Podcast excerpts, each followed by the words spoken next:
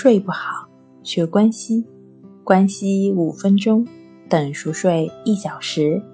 大家好，欢迎来到重塑心灵，我是主播心理咨询师刘星。今天要分享的作品是如何睡得少还能效率高。国外有一个名叫穆拉尼的专家，曾经指导四对夫妇。进行了一项缩短睡眠时间的实验。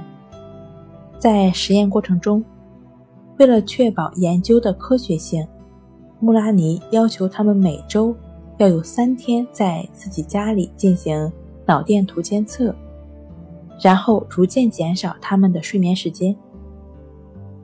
为了保证他们的健康，穆拉尼的进度放得非常缓慢，大约。每两周才减少他们半小时的睡眠时间，直到这些人的睡眠时间减少到大概五个小时左右后，然后让他们坚持了一个月。之后，在这个基础上，根据实际情况，主要就是这些受试者在白天有没有明显的困意，来对睡眠时间进行了更为适当的调整。六个月之后。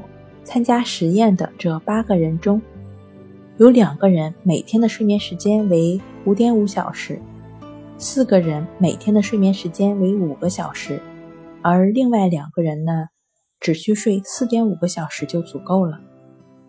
在这期间，这些受试者的身体和智能方面，经过检查一切正常，没有任何降低的迹象。又继续坚持半年之后。穆拉尼不再对这些受试者进行任何试验或监控，放任他们自由选择自己睡眠的时间。一年之后，经过追踪观察，发现这八个人的平均睡眠时间一直保持在六小时，而且一切正常。也就是说，穆拉尼只用了半年时间，就成功的把这些普通睡眠者。变为健康睡眠的短睡者。其实很多方法可以缩短入睡时间，提高睡眠质量，比如冥想、瑜伽等等。那通过观察呼吸的练习关系法也都是不错的选择。关系五分钟等于熟睡一小时。